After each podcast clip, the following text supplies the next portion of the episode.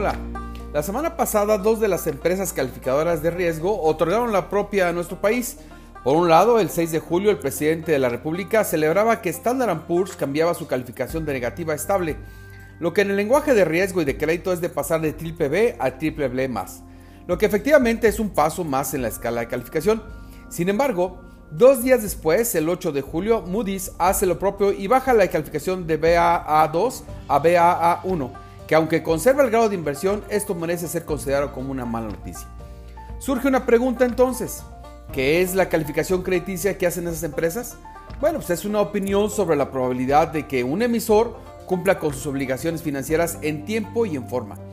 La escala de calificación está dividida en 10 segmentos o partes principales que van desde la mejor calificación que es AAA, donde se encuentran las empresas que no presentan problema alguno para el pago de su deuda, o bien para su permanencia en el mercado hasta D, que es la peor calificada donde ya se encuentran empresas o países con incumplimientos de pago o en bancarrota. Entre AAA y D se encuentran B y C, y cada una de ellas en la escala de triple B, triple C y doble C, y dependiendo de la calificadora, se agregan números o signos positivos o negativos dependiendo de la escala. El cambio de calificaciones en nuestro país, aunque sea de forma contraria entre calificadoras, es particularmente importante y se lo platico por qué en tres puntos.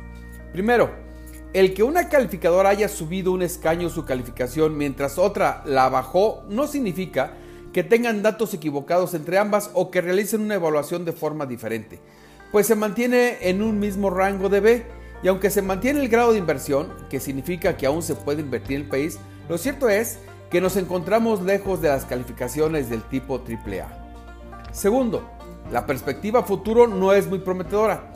Estas calificaciones tienen mucho que ver con certidumbre en la economía y dependen mucho de las decisiones en esta materia y además dependemos en estos momentos de las circunstancias mundiales como lo es la guerra en Ucrania.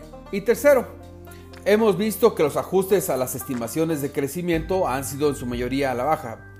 Esto por un lado y por el otro, la tasa de inflación no más no disminuye, lo que no abona a tener certeza en las inversiones en general por lo que la próxima calificación dependerá de lo que acontezca en este año.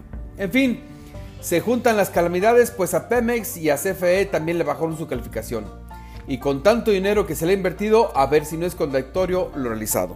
Lo invito a que me siga en redes, estoy en Twitter como arroba oliver-arroyo, en Instagram me puede encontrar como el arroyo, le invito a que escuche mi podcast Economía y Finanzas Otra Opinión en Spotify y por supuesto que también le invito a que lea mi colaboración en www.globalmedia.mx.